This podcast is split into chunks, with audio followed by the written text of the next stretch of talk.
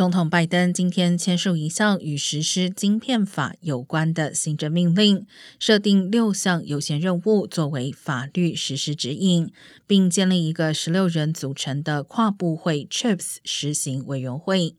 晶片法将为美国半导体生产和研究挹注五百二十七亿美元的政府补贴，以加强面对中国的竞争力。这项法令也为投资晶片厂提供估计规模达两百四十亿美元的税收减免。对此，商务部已推出 Chips.gov 网站，但目前还不清楚何时会正式开放申请相关资金，以及给予奖励会花多久时间。